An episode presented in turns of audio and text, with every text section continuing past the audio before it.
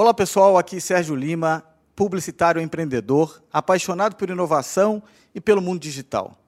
Hoje, 3 de junho, 21 horas, estreamos o Afoitos, um canal descontraído para, publicit... para... para personalidades, políticos e empresários falarem o que quiser, sem medo, sem contradição.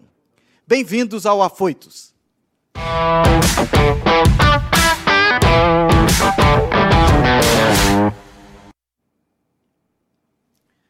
Hoje começamos com o pé direito. Recebemos aqui o economista, ex-presidente da Câmara dos Deputados e um dos protagonistas do impeachment da Dilma, Eduardo Cunha. Além dele, sua filha Dani Cunha, publicitária e responsável por escrever o livro Tchau, querida. Além disso, eu tenho a honra de receber também aqui um dos principais jornalistas do país, se não o mais, Heródoto Barbeiro. Muito obrigado pela generosidade por estar aqui com a gente. Então, Eduardo, vamos começar leve. Vamos começar com uma pergunta que é o seguinte: quem é o Eduardo que os eleitores não conhecem, além de ser torcedor do Flamengo e comentarista político no Twitter?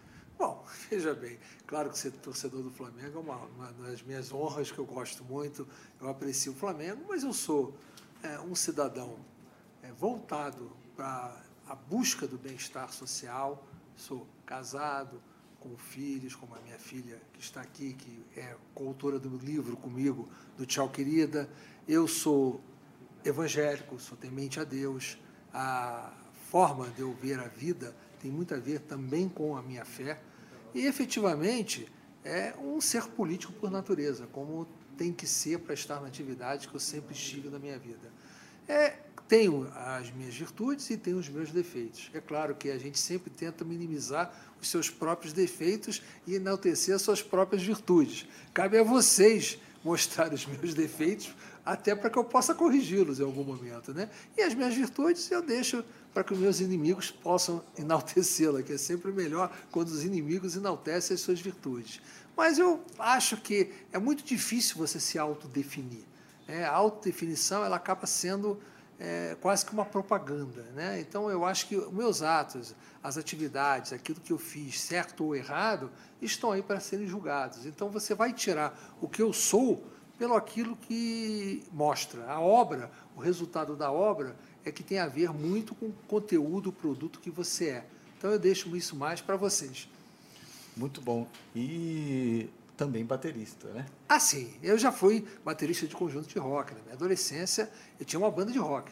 Né? E essa banda de rock eu era o baterista, de músicas compostas. Eu quase enveredei por essa via profissional, mas depois acabei, enfim, a realidade. Tinha cabelo comprido naquela época, enfim, aquelas coisas todas que pouca gente sabe e viu, né? mas é, acabou que num determinado programa de, de televisão, foi até o, o da Mariana Godoy, ela sabendo que eu era baterista, no ao vivo, quando foi fazer o programa, ela colocou uma bateria e botou uma banda.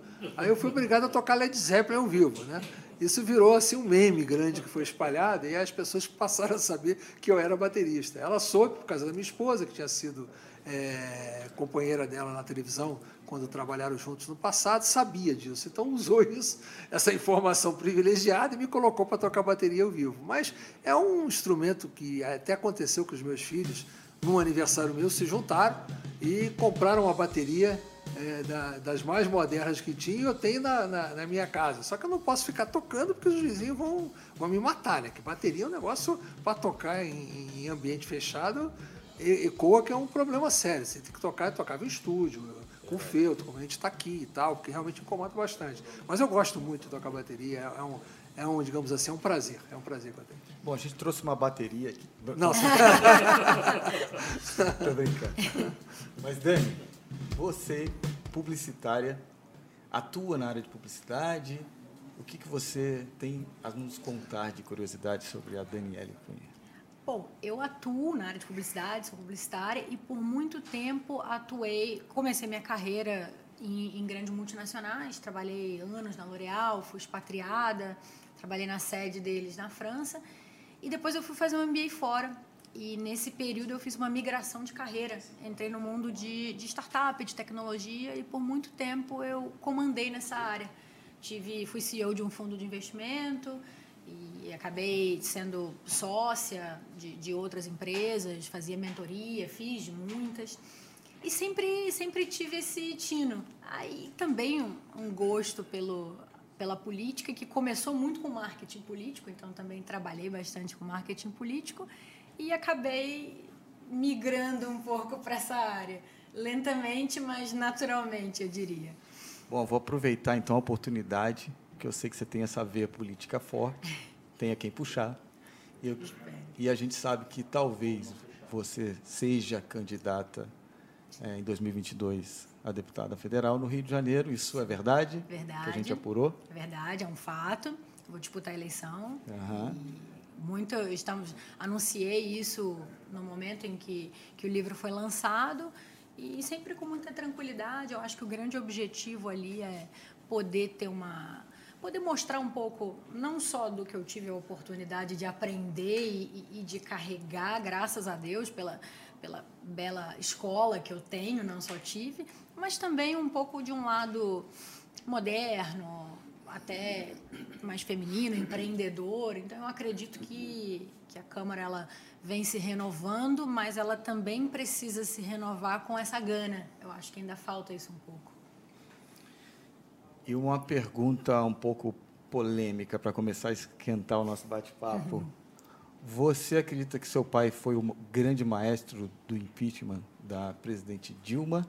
Sim, sem sombra de dúvida. É, eu acho que ele foi o maestro, o, o responsável, o condutor e, e, sem dúvida, se não tivesse sido pela, pela forma como ele, ele fez o processo, ele não teria. Primeiro, eu acho que não teria ocorrido por, por uma série de de empecilhos que, que o livro ele procura narrar, mas além disso, é, ele também contou muito com a construção da rua e o papel dele foi de permitir também esse build-up e que as pessoas tivessem a oportunidade de mostrar essa insatisfação. Então, se não fosse ele, não teria tido impeachment.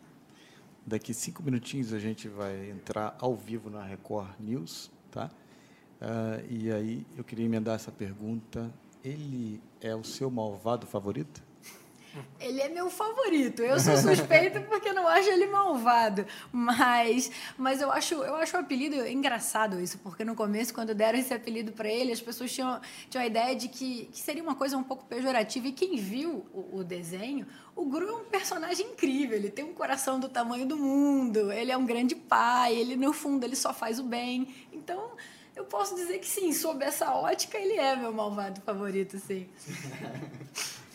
e você, Eduardo, gosta desse apelido? O que, que acha? Olha, essas coisas, como ela falou, você o objetivo talvez seja mais carinhoso do que depreciativo. Né? Sobre essa ótica não me incomoda. As pessoas tentam, tentam rotular o que quer. É, por que a construção de ser malvado favorito? É porque entendi que eu estava fazendo alguma coisa para poder talvez para tirar a Dilma, para tirar o PT, e virei o favorito. Então eu era um malvado que eu estaria fazendo, em tese para alguns, uma maldade, mas para outros não era uma maldade. Então, mas na prática isso, para mim, só ajudou, isso não prejudicou. Não, eu não tenho nenhum incômodo com, com, com essa rotulação, com esse apelido, nunca me senti preocupado com isso.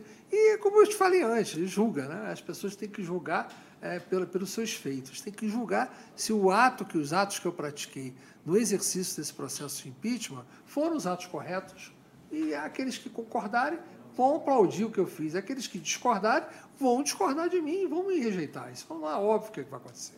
Sim, sem dúvida. Pessoal, a gente está ao vivo na Record News agora, nesse momento, e eu vou passar a palavra para o mestre Heródoto Barbeiro fazer algumas perguntas. Muito obrigado pelo convite. Eduardo, nós estamos aqui no Record News, que é uma emissora também que está em multiplataforma, gente estava conversando isso agora há pouquinho, não só na televisão, mas também nas plataformas sociais todas, uma vez nós estamos vivendo um momento raro, que é o movimento da chamada uh, confluência de mídia. Então, nós estamos em várias plataformas simultaneamente. Queria te perguntar o seguinte: nós estamos acompanhando, o Supremo Tribunal Federal está para decidir, e parece que vai decidir, pela suspeição do juiz Sérgio Moro, no caso do Lula, especialmente do triplex do Barujá. Me parece que está 7 a 2 aproximadamente. Uhum. Né? Eu pergunto a você o seguinte: uh, o Moro agiu em relação a você da mesma forma parcial, haja visto que ele condenou você a 15 anos de reclusão, mais de 15 anos, uhum. e perda dos seus direitos políticos por vários anos? Olha, Heroto, eu tô. Foi, é até boa essa pergunta, porque a verdade que acontece é o seguinte: o Moro foi tão parcial comigo quanto ele foi com Lula. É, apesar de eu ser adversário do PT, apesar de eu ter feito tudo que eu fiz no processo de impeachment, eu não tenho dúvida nenhuma que o Lula foi injustiçado nesse processo e, e essa injustiça se deu pela parcialidade do Moro. O Moro ele constituiu dentro da organização Lava Jato, que a gente chama isso de uma organização, com o objetivo político de criminalização da política. Ele não era contra o PT, não era contra a gente, era contra a política de uma maneira geral. Então, efetivamente, isso eu relato bastante no, no, no, livro, o Moro teve participação sim no processo impeachment, quando ele tornou o público esses diálogos do que, do, que culminou com Tchau Querida, que é o título do livro.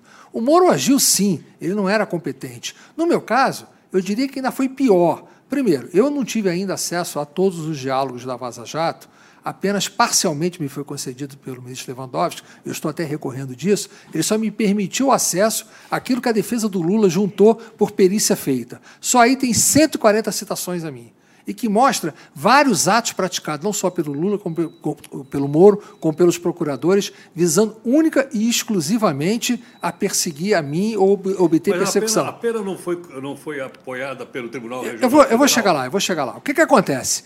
O Moro, ele, é, eu estou contestando essa suspeição do Moro, igual o Lula está e tem, e tem habeas corpus no Supremo Tribunal Federal. Mas o Moro praticou um ato pior do que todos, do efeito de suspeição. O que, que ele fez? A minha denúncia original, que havia sido, havia sido votada pelo plenário do Supremo Tribunal Federal, incluía a, a acusação de crime eleitoral. E quando desceu, eu perdi o mandato, ela desceu para a 13ª Vara Federal de Curitiba, e o que, que o Moro faz? Ele manda para o Ministério Público para ratificar uma denúncia que já estava aceita pelo plenário do Supremo.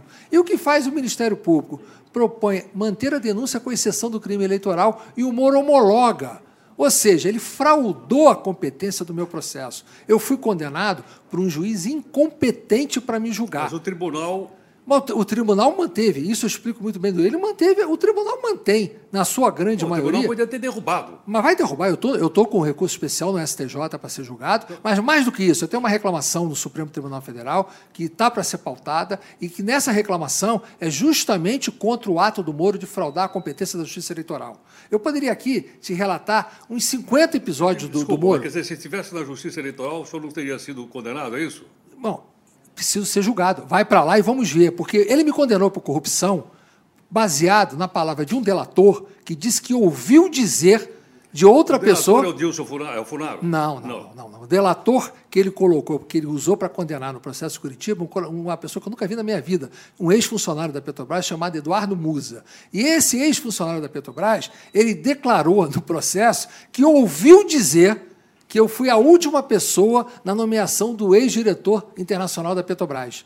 E essa pessoa de quem ele disse que ouviu dizer não confirmou. Ou seja, é um delator de ouviu dizer. E toda a jurisprudência do Supremo hoje, a palavra do delator não serve nem para aceitar uma denúncia, que dirá para condenação, o que, aliás, é vedado em lei. Então, efetivamente, um juiz imparcial e um juiz competente para me julgar não vai me condenar com base na palavra de um delator. E essa, eu tenho certeza absoluta que essa sentença será derrubada. Eu não tenho dúvida nenhuma, não só da minha inocência, como do absurdo. Quem tiver oportunidade de ler a sentença vai ver isso. Então, isso tudo eu estou contestando. Eu não tenho barulho, até porque o Moro usava o seguinte: isso está claro nas mensagens que já vazaram.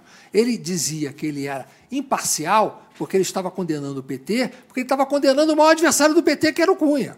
Então, isso está colocado, está lá vazado, em diálogos, em entrevistas que ele dava, em artigos que o Moro escreveu, é, na Veja, por exemplo, um que ele escreveu dizendo isso, eu não estou perseguindo o PT. Mas isso não vale para o processo. Vale, claro que vale, a suspeição dele está configurada. A suspeição dele é configurada, mas para o processo, antes de julgar a suspeição dele, o Moro não era, assim como o Moro não era competente para julgar o Lula, e foi declarada essa incompetência dele antes do julgamento da suspeição, o Moro não está sendo só considerado suspeito, ele foi considerado já em decisão que já está transitada, que era incompetente para julgar o Lula. Da mesma forma que ele era incompetente para julgar o Lula, ele é incompetente para me julgar, era incompetente para me julgar, que graças a Deus ele não está mais naquele como magistrado. Então, efetivamente, eu não tenho dúvida, quando isso for para a Justiça Eleitoral, Heródoto, que isso aí vai ser julgado de uma forma imparcial e eu seria absolvido. Então, eu quero ser julgado pelo juiz correto, não pelo juiz incorreto, como foi Moro comigo, e por um juiz imparcial, e não por um juiz parcial, como foi o Moro. Heródoto, a gente continua ao vivo lá na Record News, então pode fazer mais uma pergunta. Eduardo, mais uma pergunta que eu acho que as pessoas gostariam de fazer um prazer. você. Eu estou aqui às horas. É possível no Brasil, a população de uma maneira geral, quando fala em política, geralmente associa a corrupção. É possível no Brasil fazer política sem ser corrupto? Óbvio que é. Efetivamente, esse fato de você colocar que as pessoas se associam à política e à corrupção, esse foi um dos objetivos que o Moro, com a sua organização Lava Jato. Esse fez. é um fato da gente ouvir na rua aí. Não, não, não. Mas isso, eu imaginário da população, ela coloca para fazer todo mundo passar pela mesma régua. Que efetivamente tem políticos corruptos, óbvio que tem, como tem é, médico corrupto, como tem advogado corrupto, como pode ter jornalista corrupto. Não é que eu estou ofendendo quem quer que seja, eu estou dizendo que em toda profissão você tem bons policiais, tem maus policiais, você vai ter sempre boas e más pessoas. Você vai ter sempre alguém honesto e alguém desonesto. Isso não quer dizer que toda a profissão ou toda a categoria seja por uma régua só.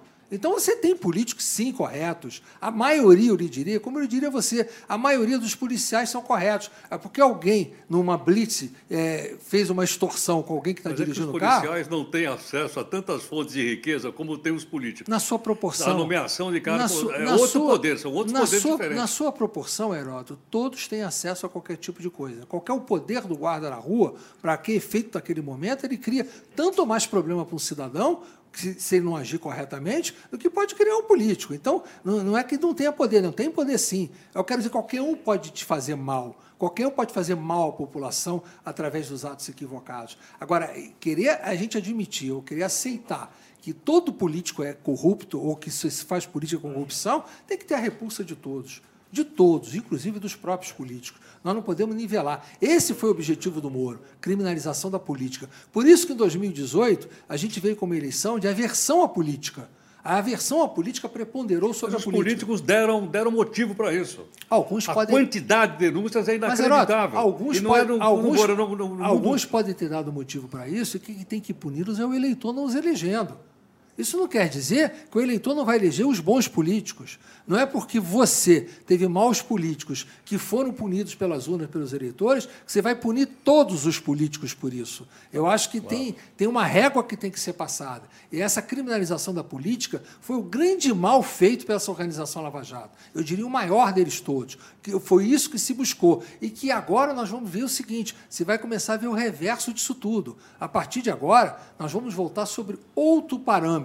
O parâmetro que vai voltar à velha é que vai ser um novo. Agora, outro parâmetro seria a, o financiamento das campanhas eleitorais pelo Estado público e não mais através das doações feitas por empresário, porque empresário não dá nada para ninguém.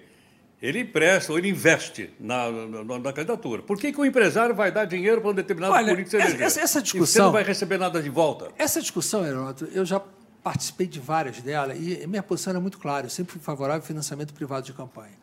E o que a gente está assistindo é que cada valor. Isso foi o Supremo tornou inconstitucional, isso é uma discussão que nem adianta a gente fazer, a não ser que se aprove, que aliás foi aprovado por mim, como presidente da Câmara, uma emenda constitucional que tinha a, a, o financiamento privado dentro de certas condições no texto, mas o Senado não votou. Então, hoje, não adianta a gente discutir se o financiamento privado é melhor ou não que o público, porque ele está vedado hoje. Então não adianta eu discutir. Não estou falando se é melhor ou pior, eu estou dizendo assim, por causa da corrupção. Eu, eu, eu, eu não. Eu estou associando o posso... financiamento à corrupção. Da mesma forma que a gente tem políticos corruptos e políticos que não são corruptos, a gente tem financiamento privado que foi feito por teses ou por, por institucionalidade e teve também aqueles que buscaram interesse.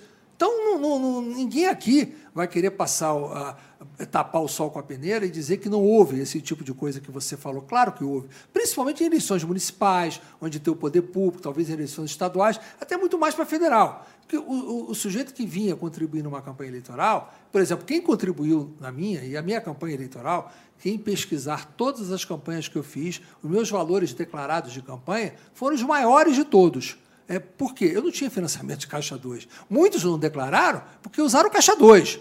O problema é que os empresários que não estão dando mais dinheiro é, porque está sendo vedado, vão continuar dando através de Caixa 2. Aí sim que nós temos o problema da corrupção. Se alguém acha que o Caixa 2 acabou, ele não acabou, não, e nem vai acabar. Nós vamos ter em 2022 provavelmente umas eleições mais caras da história. Então eu tinha uma declaração alta justamente para que a gente pudesse ter a transparência. E essa transparência é quem contribuiu para a minha campanha. Contribuiu porque conhecia minhas posições e queria que eu defendesse aquilo que eu defendia. Não para eu defender a partir daí dessa contribuição, porque as minhas posições já eram públicas. Esse tipo de financiamento eu acho correto. Isso acontece nos Estados Unidos. O financiamento privado da campanha nos Estados Unidos é feito que as pessoas ou são republicano ou democrata, e cada um que, que tem a simpatia pelas ideias de cada partido, porque quem vai financiar o republicano já sabe que vai baixar o imposto. Eu vou pagar menos imposto. Quem vai financiar o democrata tem outro tipo de, de proposta que agrada a outros. Quem agradar um ou outro vai financiar. Esse faz parte da democracia. Eu entendo isso. E quem é corrupto vai ser corrupto de, de qualquer, qualquer maneira, de qualquer né? formato. Então, Até porque generalizar. ele fica com caixa 2, ele não precisa ter o financiamento oficial. Eduardo, durante bom tempo você também uh, usufruiu do chamado foro privilegiado. Sem dúvida. O projeto que acaba com o foro privilegiado, só para o pessoal lembrar, está há 900 dias preso numa gaveta da Câmara dos Deputados. Olha, olha, já foi aprovado no Senado, já foi aprovado na Comissão Especial e falta ser aprovado no. no... Mas o, o, foro, o foro privilegiado ele já foi reduzido bastante, porque na medida que o Supremo tomou aquela decisão de que você, só no exercício do mandato, o, o praticado, o ato praticado no exercício do mandato e durante esse mandato, é que está sendo processado no Supremo. Mas o Brasil o é o país que mais tem gente dentro do Fórum Privilegiado eu diria, eu diria do você, mundo. Não, veja é campeão bem, mundial. Veja bem, o que, que acontece? Você agora há pouco citou um exemplo que o tribunal confirma uma sentença de um juiz parcial. O que, que acontece? Juiz de primeira instância. Juiz de primeira instância. Então, você jogar toda e qualquer situação para ser para um juiz de primeira instância que, pelas nossas, nossas, nossas normas de Código Penal, de Código de Processo Penal, diz o seguinte: na medida em que, eu, que, eu, que a pessoa é julgada na primeira instância, ele tem direito ao recurso de apelação na segunda instância. Depois ele vai para o recurso especial no STJ, o recurso extraordinário Supremo, por matérias jurídicas e não por matérias de mérito. Então, eu sou condenado, por exemplo, como você falou, com a palavra de um delator de ouvir dizer. O tribunal confirmou. Aí eu estou no recurso especial. O que, que acontece no recurso especial? Eu digo, eu fui condenado contra a lei, porque me condenaram afrontando a lei das delações, que diz somente a palavra do delator não pode condenar ninguém. Aí o que, o STJ faz em alguns casos? Não, para provar o que você está dizendo de que você foi condenado pela palavra do delator, eu tenho que revolver matéria fática probatória. E tem uma súmula que veda. Então, confirma por isso, não porque analisou o mérito se está correto ou está errado. Então, nossa norma jurisprudencial das instâncias exigidas, para perder o foro privilegiado, tem que botar que as instâncias todas vão examinar um mérito, e não eu ficar apenas na matéria de natureza jurídica. Então, eu concordo sim acabar com o foro integral, mas nós temos também que mudar essa situação que o STJ e o Supremo vão se ater apenas às razões de natureza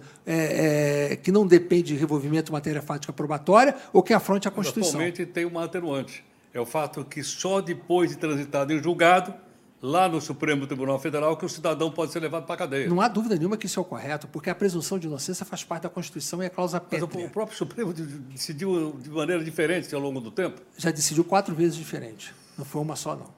Não é agora que mudou, não. Já mudou quatro vezes. A cada composição que tiver o Supremo, é, quando você muda a composição do Supremo, entram novos ministros e saem ministros antigos, em qualquer tema, a, a, a, o entendimento da jurisprudência pode ser mudado. Nós não estamos mais ao vivo na Record News. Obrigado por esquentar o nosso debate. Não, eu estou aproveitar para fazer perguntas que a população gostaria de fazer para ele. Não, não são perguntas minhas, são perguntas que eu ouço aí na rua. Pode continuar fazendo e, e vamos continuar. Acho que a gente está aqui para isso mesmo. O objetivo é né? esse, claro. Inclusive, vou fazer uma, uma pergunta também aqui para continuar nesse clima. Manda lá. No, tem uma, um trecho do livro que diz: Quem com golpe fere, com golpe será ferido. Eduardo, você se sentiu traído por seus colegas da Câmara? Não, veja bem, o trecho não tem nada a ver com uma possível traição. Pode, eu posso responder Sim. em duas partes a tua pergunta. Primeiro, quando eu coloquei quem com golpe fere, com golpe será ferido, eu fiz uma ironia com a posição do PT, que levou o impeachment do Collor. É, é, se nós analisarmos com frieza, eu coloco isso no livro, o Collor foi denunciado por crime de responsabilidade por causa de uma Fiat Elba. Aquilo nunca seria um crime de responsabilidade. Aquilo poderia até ser um, um crime comum que teria que ter tido uma denúncia para a Câmara autorizar e o Supremo aceitar ou não a denúncia e processá-lo. Tanto que ele foi processado depois por esse crime e foi absolvido. É, é, mas virou crime de responsabilidade a Fiat Elba do Collor. E ele foi afastado por isso. E foi, foi feito, articulado, colocado pelo PT. Então o PT foi, em cima de uma Fiat Elba, ele fez o impeachment do Collor. Aí diz, por um crime de responsabilidade da Dilma, que ela efetivamente emitiu decretos orçamentários sem o respaldo da autorização congressual na mudança da lei orçamentária, isso está fartamente comprovado, aí virou golpe. Então eu disse, quem com golpe fere, com golpe será ferido. Essa é a razão da frase, da, da, da ironia.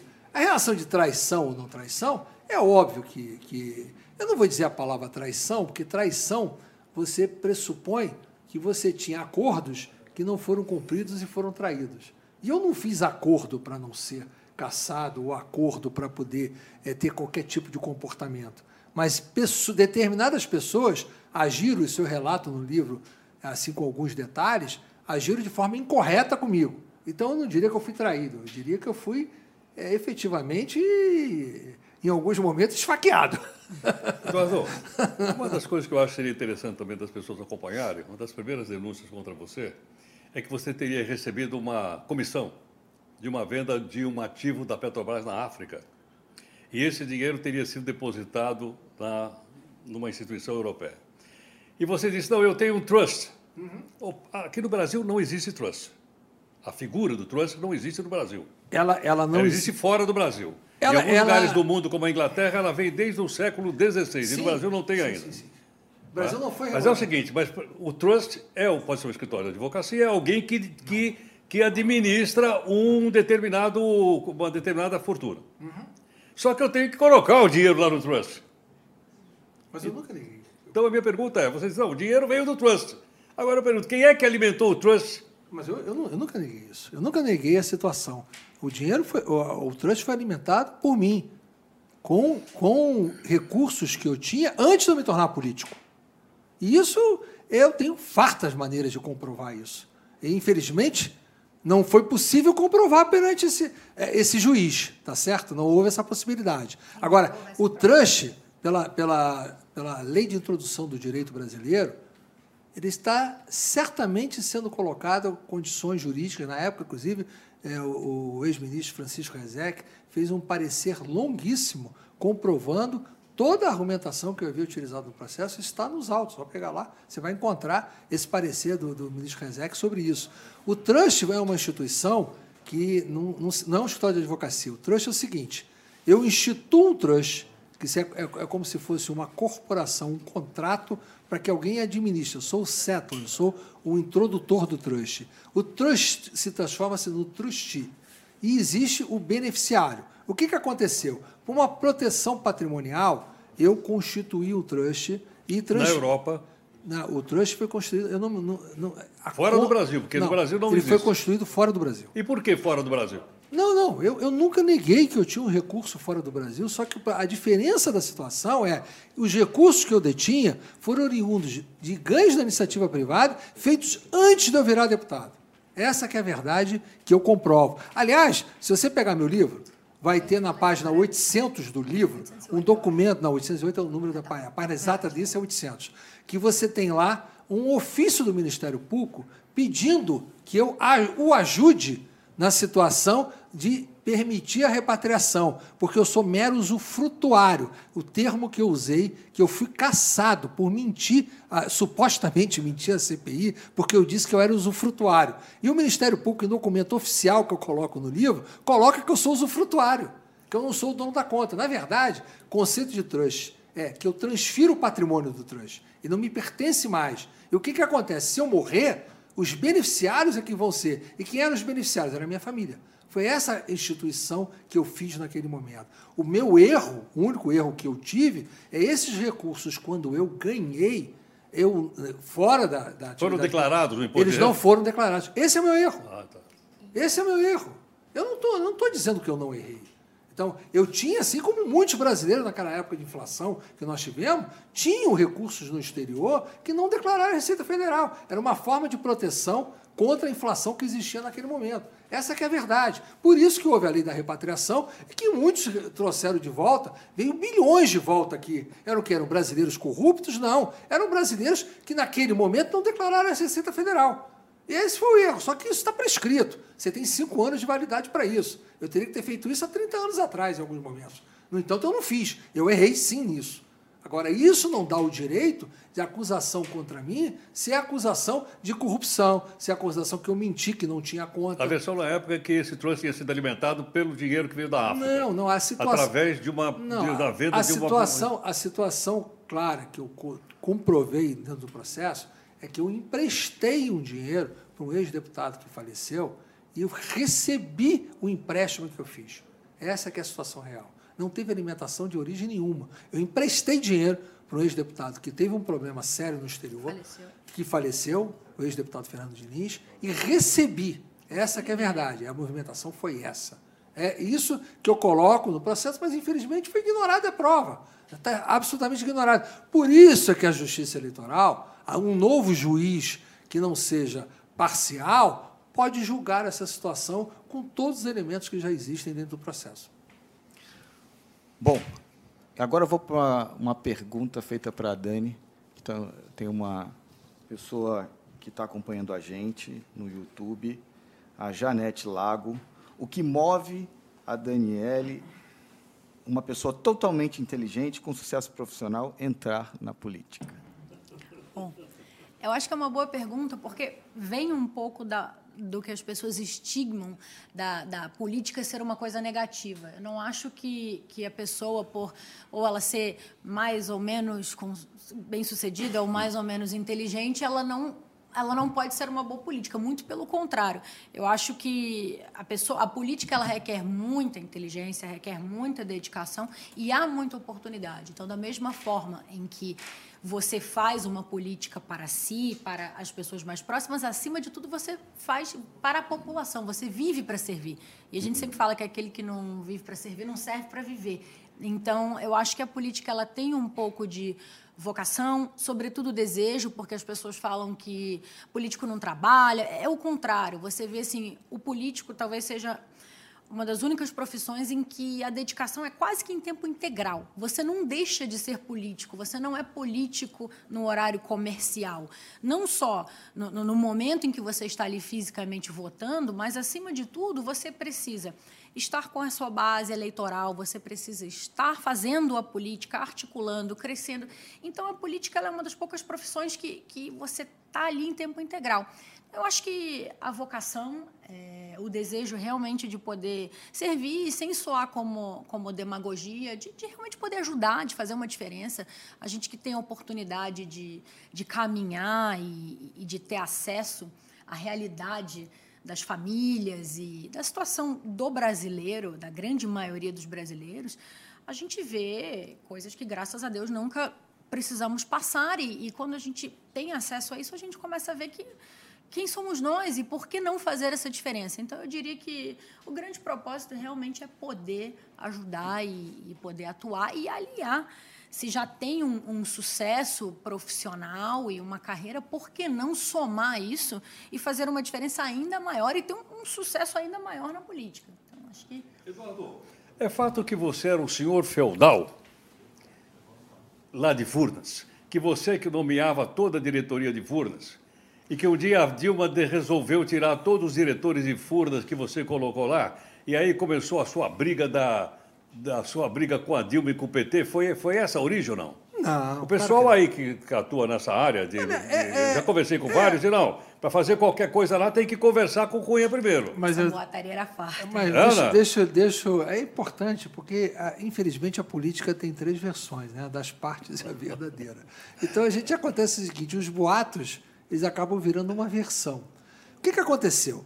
É, no ano de 2007, o ex-prefeito da cidade do Rio de Janeiro, Luiz Paulo Conde, que era nosso amigo e tinha sido vice-governador, ele havia terminado o mandato dele de vice-governador e estava é, como secretário de Cultura do Estado, acabou sendo nomeado no, no primeiro mandato do, do, do, Sérgio Cabral como secretário de Cultura do Estado, mas era um quadro é, muito forte. Eu fui um dos grandes prefeitos da nossa cidade e era amigo de toda a bancada e era, e era do, do, do, do MDB. E o que, que acontece? Ali se procurou colocar ah, o Conde num cargo que tivesse a relevância do tamanho dele. Não, a gente não achava que tinha sentido. Então, toda a bancada do Rio de Janeiro, todo o partido, acabou é, vendo que tinha a possibilidade de colocá-lo num cargo e naquele momento surgiu a possibilidade de ser em Furnas, porque tinha, enfim, estava solto politicamente, não tinha, era um, um quadro que estava lá que era inexpressivo, e se achou que o Conde poderia realmente ocupar o cargo. E o Conde foi e ocupou o cargo. Foi nomeado pela, pela bancada, pelo partido para o cargo. Só que, infelizmente, o Conde assumiu é, em agosto de 2007, em setembro, 30, 40 dias depois, ele se internou e teve um problema de saúde sério, que foi um câncer na bexiga que ele teve que tirar e acabou sofrendo um acidente no próprio hospital, acabou ficando de cadeira de roda e ficou impossibilitado de, de, de, de conduzir a empresa a partir daí. Ou seja, a, a, nomeação foi por 45 dias, essa aqui foi a verdade. E, e, e, foi, e foi do quadro. Era você que Não, não, não. não, não. Tinha que passar por eu, você. Eu, o dia que você me disser qual o nome do diretor de FUNA, da diretoria de FUNAS, foi nomeado por mim ou por qualquer pessoa aqui do Rio de Janeiro, eu sou capaz de buscar quem foi que nomeou cada um e lhe dizer o nome e colocar. Mas foi você vai que, ver. Foi, foi, isso que criou a sua, vamos dizer, a sua não, rivalidade com a Dilma? Não, não, não. Foi, foi esse o ponto, não?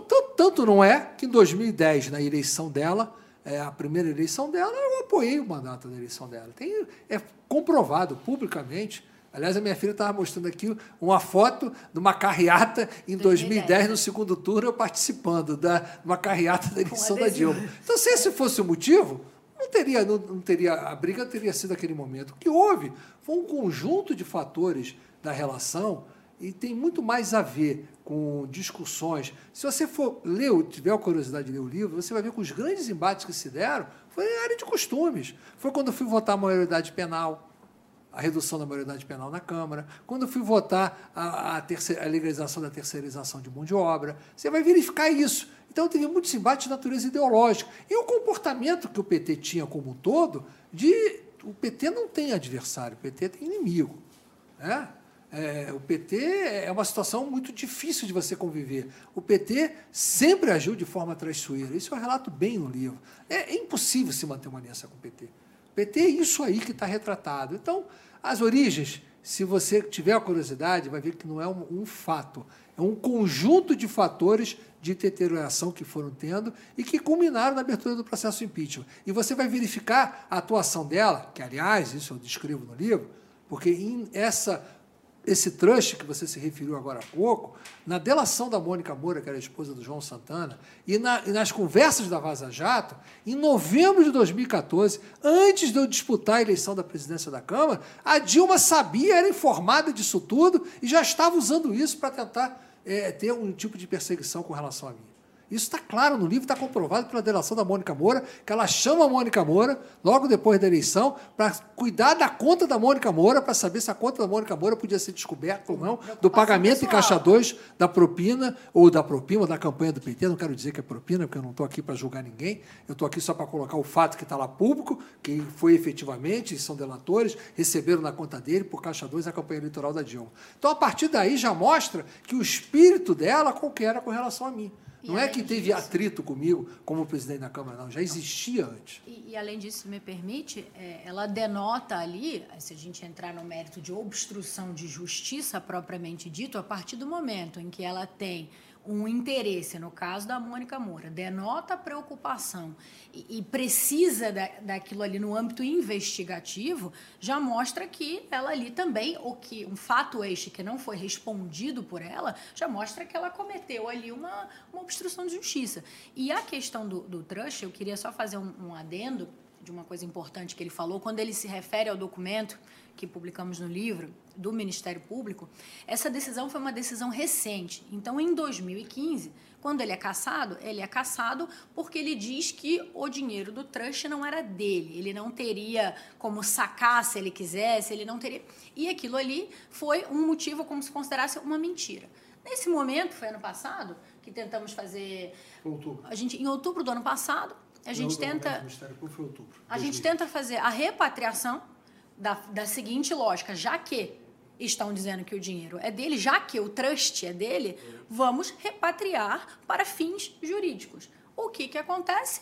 O, Ministério Público da Suíça não autoriza a repatriação, dizendo: não, o dinheiro não é seu, é do trust. Ou seja, anos depois, o Ministério Público, em documento, uma autoridade reconhecida, documentalmente nega aquilo que ele vem, ou seja, em outras palavras, afirma aquilo que ele vem afirmando, motivo da sua cassação e, consequentemente, o motivo é, que foi usado para a respectiva prisão. Então, eu acho que isso é um ponto que é preciso colocar de forma muito clara. Eduardo, é, você acabou de dizer que o PT não tem é, é, adversário, tem inimigo. Você acha que o PT está agindo da mesma forma hoje na CPI do Covid? Ah, isso não tem a dúvida. A CPI, eu já tive a oportunidade de falar o seguinte: a CPI não. Primeiro, primeiro a CPI ela tem um erro conceitual. Você está apurando o crime de guerra no meio da guerra. Então, você não pode. A guerra não acabou, ela está em andamento. Como é que eu vou apurar o crime se a guerra não acabou? Provavelmente alguns outros crimes podem ser cometidos ainda. Então, ela é efetivamente um ato político. É um ato político de busca de desgaste do governo. Que o PT está surfando nessa, nessa operação, porque nós estamos vivendo um momento que o PT, de uma certa forma, o Lula, na medida que ele teve a sua reabilitação, pelo fato de ter a, a, a, a suspeição e a incompetência com relação aos processos dele, ele está, de uma certa forma, com a reabilitação num estado de graça. E nesse estado de graça, é, ele não está, de uma certa forma, é, num, num primeiro momento ele vai estar melhor, mas o desgaste do tempo vai torná-lo o tamanho que é o tamanho do PT. É na medida que você mostra que ele é o PT, que o PT é, é, é a candidatura do Lula. Então você vai, não vai ter que julgar se é o Lula que vai voltar ou não vai voltar, você vai julgar o PT. Você quer de volta a Dilma? Você quer, quer de novo o Lula presidente com a Dilma chefe da Casa Civil? É isso que você vai querer? Então, o brasileiro vai julgar isso. Você vai comparar o governo do PT com os outros governos. Era a boa política do PT de criar os campeões nacionais e, com isso, com dinheiro público subsidiado, você criar esse monstro corrupto que foi a JBS, com dinheiro nosso? Isso é o correto? É a política que você quer para o país? Eu não estou dizendo que houve corrupção do que entregou para a JBS. Isso é um problema. Eu não estou aqui para julgar. Eu estou falando que, querendo ou não querendo, nós criamos com dinheiro público subsidiado uma empresa corrupta. É essa que é a verdade. A empresa é corrupta, confessadamente. Se praticar a corrupção para tornar a empresa corrupta, isso é um outro problema.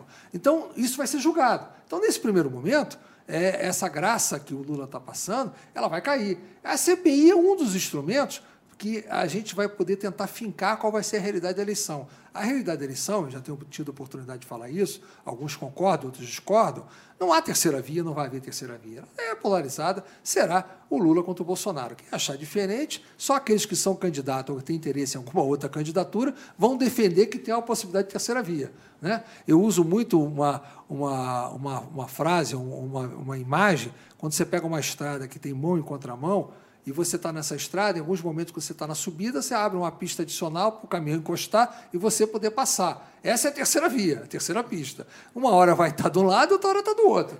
Então a terceira via é aquele que não é PT ou não é anti-PT, que vai escolher, naquele momento, é, entre os dois que vão estar no segundo turno, quem vai ganhar. Então eles estão tentando criar é, um antibolsonarismo, de modo que o antibolsonarismo seja maior do que o antipetismo que é a razão pela qual eles podem conseguir eleger o PT. Essa é a realidade que a gente está vivendo. Quem vai ganhar a eleição? Vai ganhar a eleição que, se o antibolsonarismo for maior que o antipetismo, é um resultado. Se o antipetismo for maior que o antibolsonarismo, será outro resultado. É isso que nós estamos vivendo. E a CPI virou um instrumento de politização um instrumento que está sendo usado. Tem situações lá que eu chego a ver aqui, parece que eu não estou vendo uma coisa. Estou habituado a ver CPI, em que você tem investigação, que você tem denúncia, você tem corrupção, você tem gente que acaba saindo. Já vi gente saindo presa de, de, de CPI. Agora, eu estou vendo uma CPI que você está discutindo se tem gabinete paralelo. Eu fico pensando aqui o seguinte: Eu, presidente da República, numa crise como essa, qualquer presidente da República vai ouvir todo mundo da sociedade que ele puder ouvir. Se eu tenho que ter gabinete paralelo, vai ter cinco gabinetes paralelos se fosse preciso. Eu tenho que ouvir, eu não posso ficar só na mão de um, de um grupo que está comigo, que eu indiquei para ocupar os cargos, e de repente, se eles estão errados, eu tenho que ouvir, tenho que abrir para ouvir a sociedade. Então, se tem um que defende cloroquina, outro que não defende, se tem um que defende fazer isso ou aquilo, são circunstâncias diferentes. Eu hoje, por acaso, estava vendo uma matéria no Jornal Globo que me impressionou bastante. É uma matéria sobre a criação é, de uma superbactéria. O que, que é isso? É, você, no início da pandemia, os médicos estavam dando antibióticos é, é, acreditando que você tinha uma infecção bacteriana associada ao, ao, coronavírus e, consequentemente, precisava ser combatida. Então, entupiu os pacientes antibióticos, coisa que não estão fazendo mais. Isso criou a resistência à penicilina, resistência ao antibiótico, que é uma coisa séria. Você passa a criar bactérias que são resistentes depois a esse antibiótico. E eles mudaram. Os médicos que, que fizeram esse tratamento dessa forma são criminosos, são genocidas por isso? Não, eles simplesmente estavam com uma visão do combate à pandemia que hoje é diferente. Duvido você encontrar em um hospital, é, qualquer que seja ele, que hoje o tratamento para o coronavírus seja igual foi um ano atrás. Duvido. Porque eles estavam errados? Não, estavam aprendendo. Como ainda vão estar aprendendo, amanhã vão evoluir. Se houve cloroquina um tempo atrás, é, algum momento a cloroquina não tinha sido comprovada a sua ineficácia, ainda estava na dúvida. Depois que foi comprovada a sua ineficácia, certamente não deve ser utilizada. Agora, que alguém defendeu alguma tese que depois não foi comprovada, não é por isso que a pessoa é criminosa. Então, nós estamos vendo a criminalização da, das atividades de um, de um combate a uma coisa mais grave que nós temos na nossa história, que é a pandemia. Você chega e discute, ah, a, não, estamos verificando que não está comprando vacina. Você não está comprando vacina porque você atrasou a compra de 4 milhões e meio de doses da Pfizer. Olha, a primeira vacina que foi feita pelo governo federal foi, foi, foi contratada em julho. Foi, foi a AstraZeneca. É, é, não, foi, foi, não, foi, não foi em julho feito com a AstraZeneca, muito antes da oferta da Pfizer. E o que aconteceu? A Pfizer apareceu, teve lei no Congresso para ser aprovada para poder comprar, tem condições a ser discutida, tem aprovação da Anvisa. Se atrasou 4 milhões e meio, por, não comprou naquele momento sob qualquer condição, a gente não pode criminalizar por isso, tem que ver as razões por que isso aconteceu. O eu primeiro obrigado... vacinado 8 de dezembro, Sim, né? eu, eu, eu vou, eu vou, no mundo, eu vou, eu vou ser obrigado a pagar um preço mais caro no primeiro momento, sem conhecer se o produto efetivamente é o produto que vai me atender. Na verdade, aquele preço também era mais caro no momento. É, muito se fala que há problema com a China, que atrasou por situações políticas. Olha, está acontecendo agora, o Sérgio, a mesma coisa que aconteceu no início da pandemia, quando você tinha compra de equipamentos de proteção individual, de máscara, que acontecia? Os chineses vendiam, aí tinha gente que pagava mais caro para ter mais rápido, então ele vendia para você Aí vinha outro para comprar, ele vendia e entregava primeiro para o outro estava pagando mais caro para depois entregar o seu. Aí tinha avião parando nos Estados Unidos sendo confiscado, tinha avião parando em outro país sendo confiscado, a entrada quase clandestina. Essa crise acabou, você escuta falar mais nela? Não, resolveu. É, a vacina é a mesma coisa. Você está numa. numa a, a, a, demanda e, e procura existe. Se tem uma demanda grande, obviamente que a oferta aumenta o preço. E você tem contrato aqui feito com preço anterior. É claro que, podendo atrasar, eles vão atrasar e entregar para o outro. É, isso é, isso é do comércio deles que eles estão fazendo. Então, você não pode criminalizar, você tem que investigar. Se você for investigar, acabando a guerra, as razões porque tudo está acontecendo, aí o pessoal fala, não, está politizando. Mas quem foi agora? O Biden abriu uma investigação para saber a origem do vírus. Não foi o Trump que fez isso, não. Quem fez é o Biden.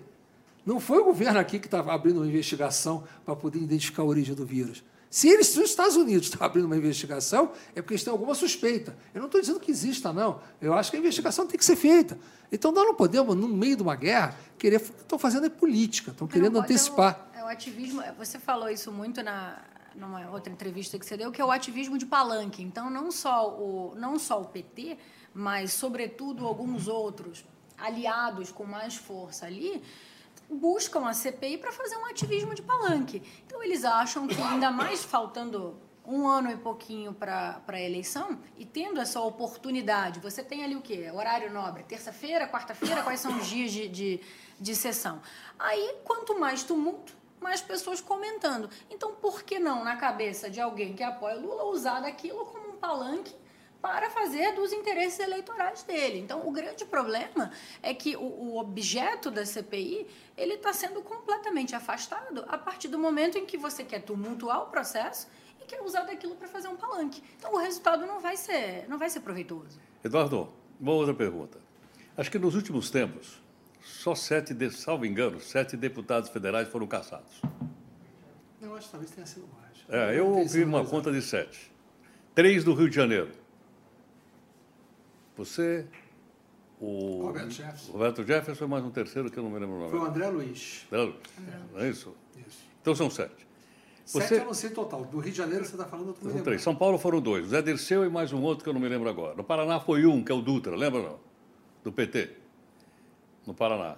Esqueci o nome dele agora. Enfim, eu queria perguntar o seguinte.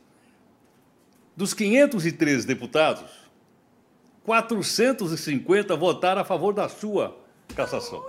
Ali, ali Pô, é o seguinte. como é que você explica uma coisa como Não, essa? é não é uma isso- coisa isso- de facção, isso- pô. Isso aí quer dizer. é- isso é não muito- é não é não, maioria não, absoluta, é maioria esmagadora. Não, mas isso é quase com unanimidade. Aí, aí um processo é o seguinte: ali você tem que analisar o contexto de que que é cada votação. Quem conhece como vota uma casa sabe que essas, o número final de votação não reflete a realidade do que acontece. Ali aconteceu o seguinte: foi colocado de uma forma traiçoeira para ser levado ao plenário da Câmara pelo Rodrigo Maia na véspera da eleição municipal. Foi isso que ele fez. Ele colocou no dia 12 de setembro, a 20 dias da eleição municipal. Tendo a prerrogativa da pauta de colocar Isso, quando quando ele quisesse. Aí o que, que acontece? Dentro da sessão, porque você tem que entender o seguinte: eu fui denunciado na uma representação do Conselho de Ética por supostamente mentir a CPI. A denúncia é igual uma acusação. Ela foi aceita a acusação por essa motivação, que não tinha sanção de cassação. Durante a tramitação do processo, colocaram outros fatos, que foram os fatos das denúncias dos processos penais, fizeram uma instrução probatória sobre um processo que não tinha nem a denúncia sido apreciada pelo Supremo, e com isso me colocaram no relatório final do, do Conselho de Ética, e foi isso que foi aprovado, com a pena de cassação, que enquadraram em outro artigo. Quer dizer, eles mudaram a acusação. Já foi a primeira ilegalidade. Então, quando foi levado para votação em plenário, não se permitiu, porque o que foi levado para votar em plenário era um projeto de resolução.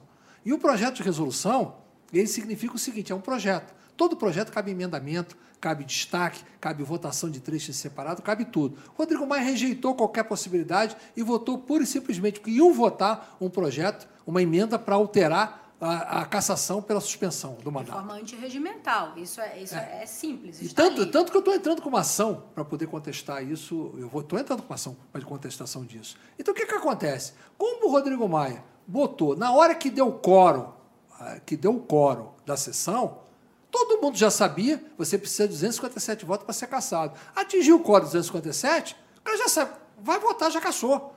E aí ninguém quer se desgastar para votar. Pessoal acompanha, já está caçado. Não, não tem... Várias vezes eu já votei esse resultado definido, você não discute o resultado definido. O que aconteceu foi isso. Alguns, para marcar a posição, porque marcaram fortemente, quiseram não votar ou votar contrário.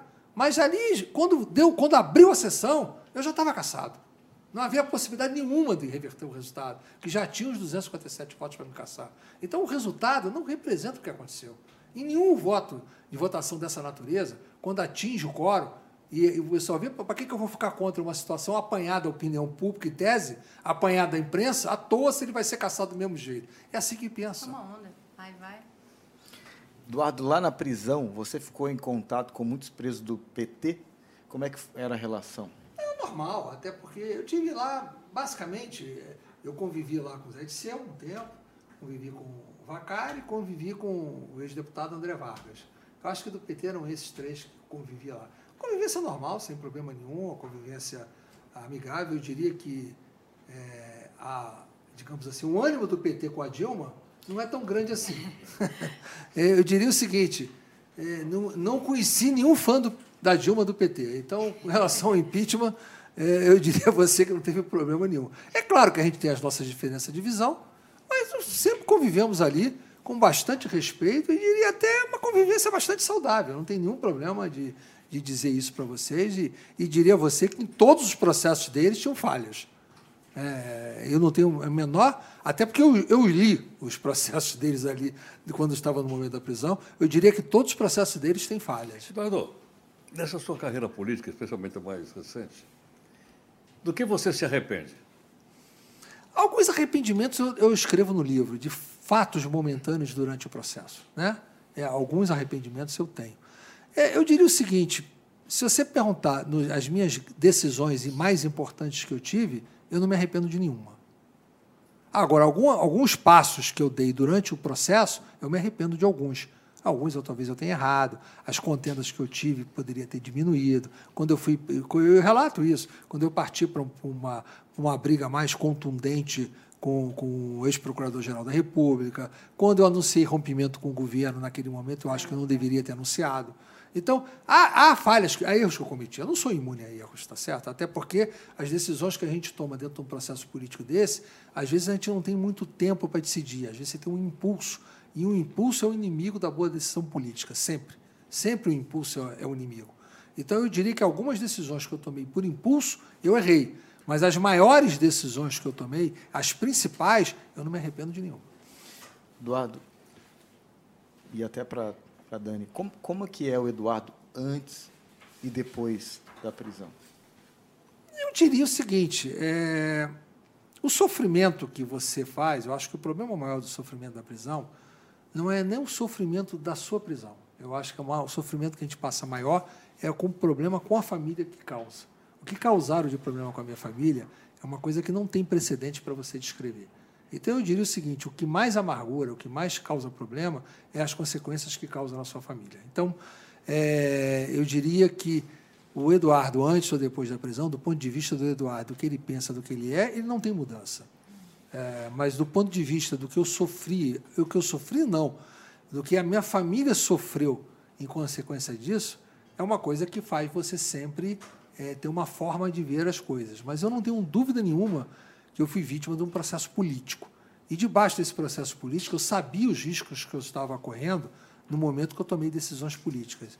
A gente sabia sabe. as consequências, assim, pelo fato de ter sido política a questão, era sabia-se, era sabido que ia acabar acontecendo, porque naquele momento era figura política. A consequência de poder ter o troféu político era essa. Então, em momento algum, e até pegando esse gancho para falar, é, eu não acho que dizer que, que ele ou até que nós como família dizer que a gente não mudou é mentira.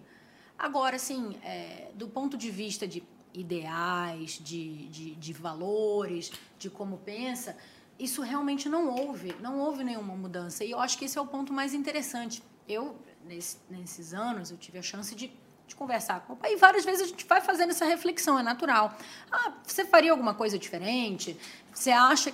Não, não faria. Mas se você fosse um engenheiro de obra pronta e soubesse o que ia acontecer, você faria diferente? Não. Então, eu acho que isso talvez seja o, o cerne de quem ele é e, e, isso e foi a forma até como ele nos educou e, e, também sempre como a nossa família foi foi é, instruída, colocando dessa forma, é justamente você lutar pelo que você acredita e não não deixar de, de você estando ou não estando numa circunstância, ou sendo ou não sendo injustiçado, é você não se arrepender e não modificar a sua crença pela circunstância. Então, eu diria que esse foi o, foi o principal ponto. Ou seja, a pergunta que você não fez diretamente, eu diria o seguinte: se você soubesse que iria ser preso, você teria aberto o processo de impeachment? Exatamente, teria. teria. E você acha que. E você acha, Eduardo, que depois disso tudo, você volta e volta mais forte a cena Olha, política? Isso, isso, aí não cabe a mim dizer se eu vou voltar mais forte ou mais fraco. Né? Isso aí vai caber às circunstâncias do momento. Nem eu vou, nem eu estou buscando, nem eu vou buscar ser mais forte ou mais fraco. Né? Eu sou um cidadão político normal nesse momento. É, eu não vou disputar o processo eleitoral. É, a Daniele vai disputar o processo eleitoral. É, mas eu vou continuar sendo cidadão político, tendo voz, falando, exercendo a minha opinião e participando dos fatos. Se em algum momento eu vou voltar ao exercício de mandato eletivo, é possível que um dia eu volte. É, é... A sua cassação vai até quando? 2026. Não, 2026. mas, mas isso, isso, 2026 não, em, tese, seria para outra eleição. Mas isso se efetivamente eu não tiver sucesso em processos judiciais. Mas mesmo que eu tenha, eu não serei candidato à eleição que vem. Eu posso efetivamente estar elegível na eleição que vem, que eu não serei candidato. Essa é uma decisão que eu já tomei. Essa decisão não está em discussão. Agora, depois é que eu vou avaliar o processo. É... A conjuntura. É, é a conjuntura, sim. Mas eu, quando eu falo processo, eu falo processo, processo político, não o processo jurídico. É, é, o processo jurídico, óbvio, é uma condição que a gente vai ter que, tem que superar para poder ver. Mas o processo político tem que ser avaliado. Mas a próxima eleição, com certeza absoluta, eu não sou candidato. Então a gente está aqui colocando a situação que eu vou continuar dando voz de uma forma direta ou indireta. Se essa voz vai ser forte ou vai ser fraca, eu não sei te dizer. Nem eu estou buscando que ela seja forte ou fraca. Se eu vou influenciar A B com a minha opinião, eu não sei te dizer. Talvez influencie, talvez não. Mas eu estou aqui para debater e vou continuar debatendo. Eu acho que esse papel não vão conseguir me furtar de tê-lo. Vamos falar só um pouquinho do livro. De quem foi a ideia e como é que foi a dinâmica para escrever o livro Tchau, Querida? E queria que você contasse também um pouquinho mais do próximo livro, se ele já tem nome. Tá. É, a dinâmica do livro é o seguinte: na verdade, o livro eu comecei a ser construído efetivamente é, no momento que eu fui caçado. Né? Isso a Daniela já tem tido a oportunidade de explanar, que ela tem falado mais sobre o livro até do que eu, porque o livro foi lançado e eu, eu não estava em condições de, de, de, falar naquele momento. Mas a construção do livro é, é um livro que eu comecei a construir e levantei, pesquisei os tópicos de como eu ia montar o livro desde o início e depois, com a prisão, eu tinha a dificuldade enorme, porque é impossível escrever um livro desse tamanho, com tanta corroboração que eu tenho que fazer, é, sem ter condições de, de estar com o computador, sem estar com condições de acesso a fontes, para poder debater.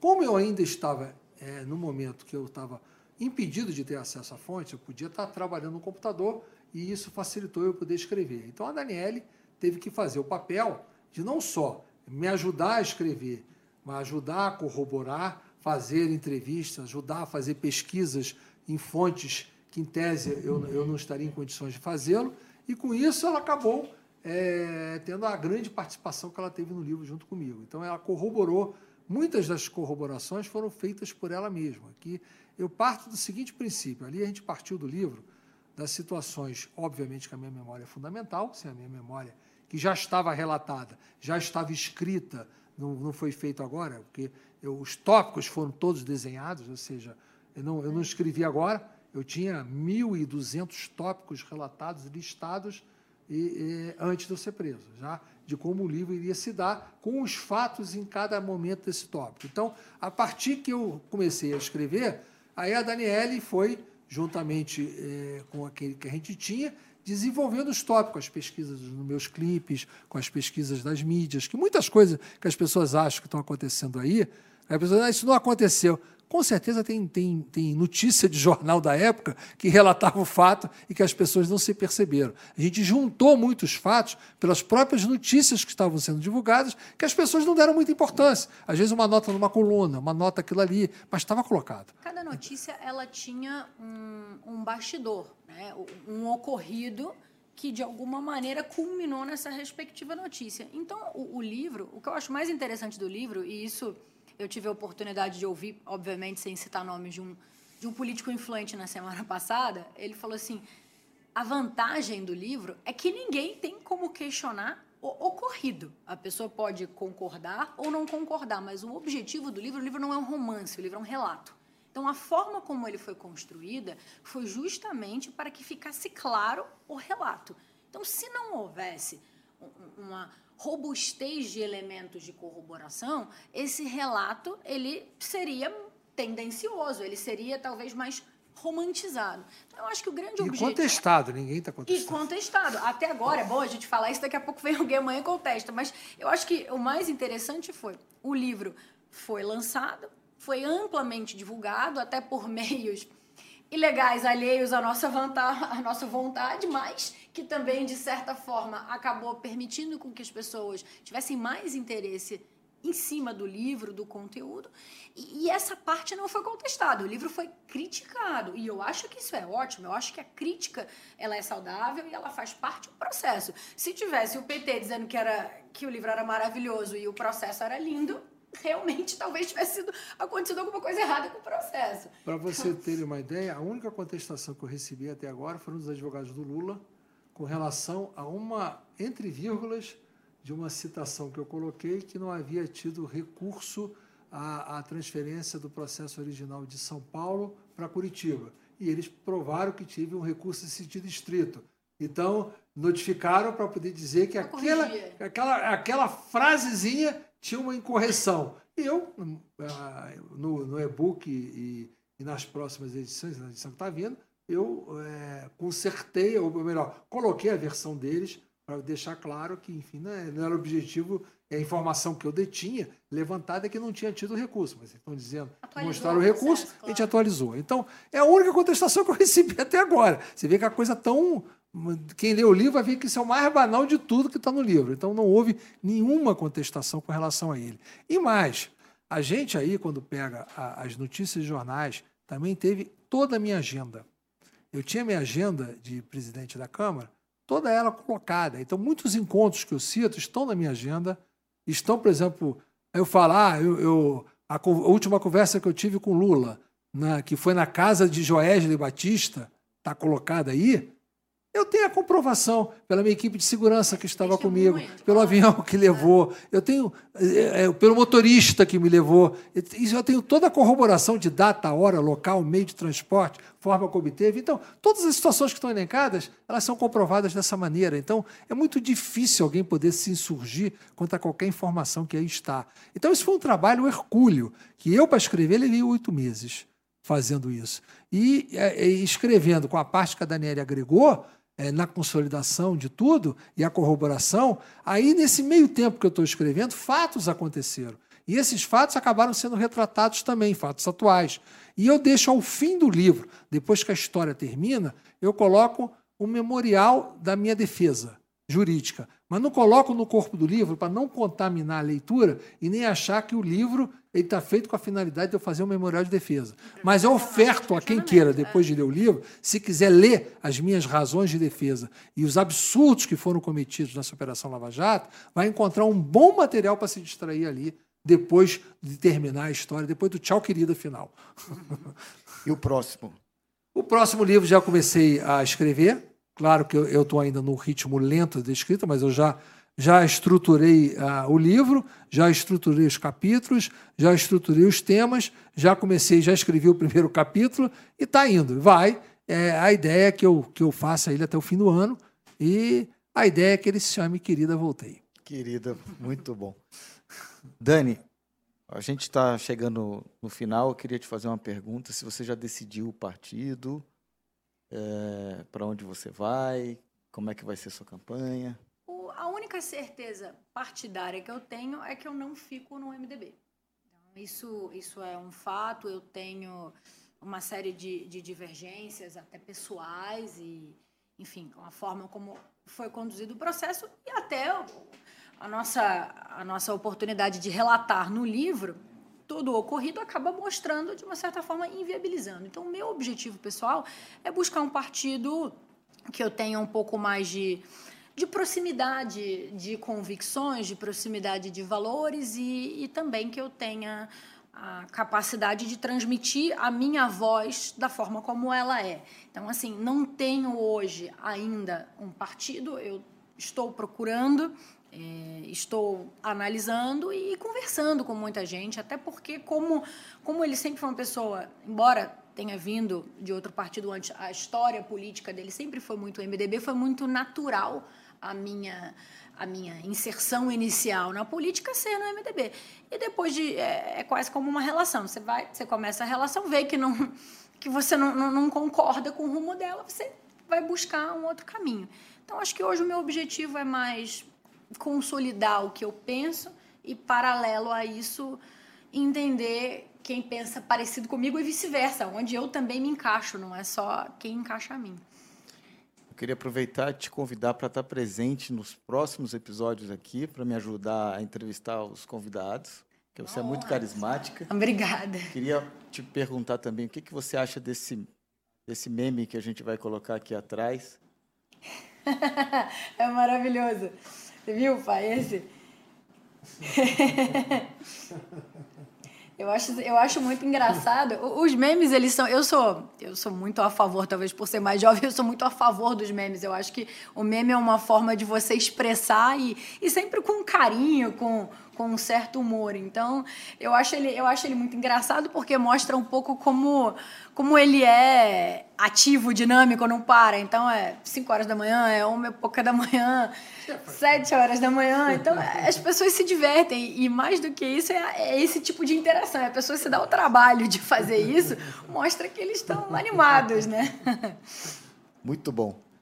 Bom, Eduardo, queria agradecer muito sua, sua generosidade de acreditar nesse projeto, Dani também. Heródoto, muito obrigado. Record News, a gente fez isso muito afoito. Então, a gente correu contra o tempo justamente para ter a honra de te ter aqui com a gente. Uh, a Dani ajudou bastante. Desejo muito sucesso na sua obrigada. candidatura. Você pode contar comigo, tal tá, que você precisar.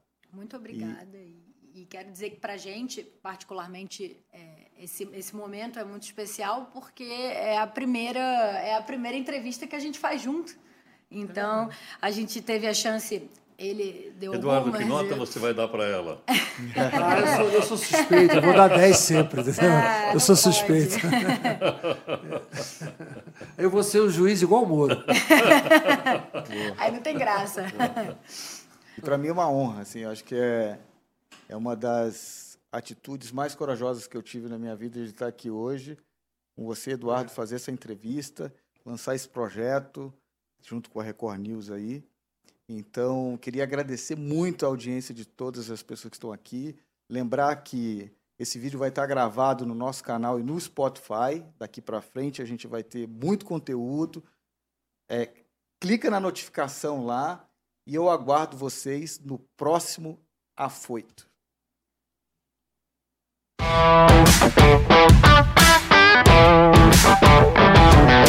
You.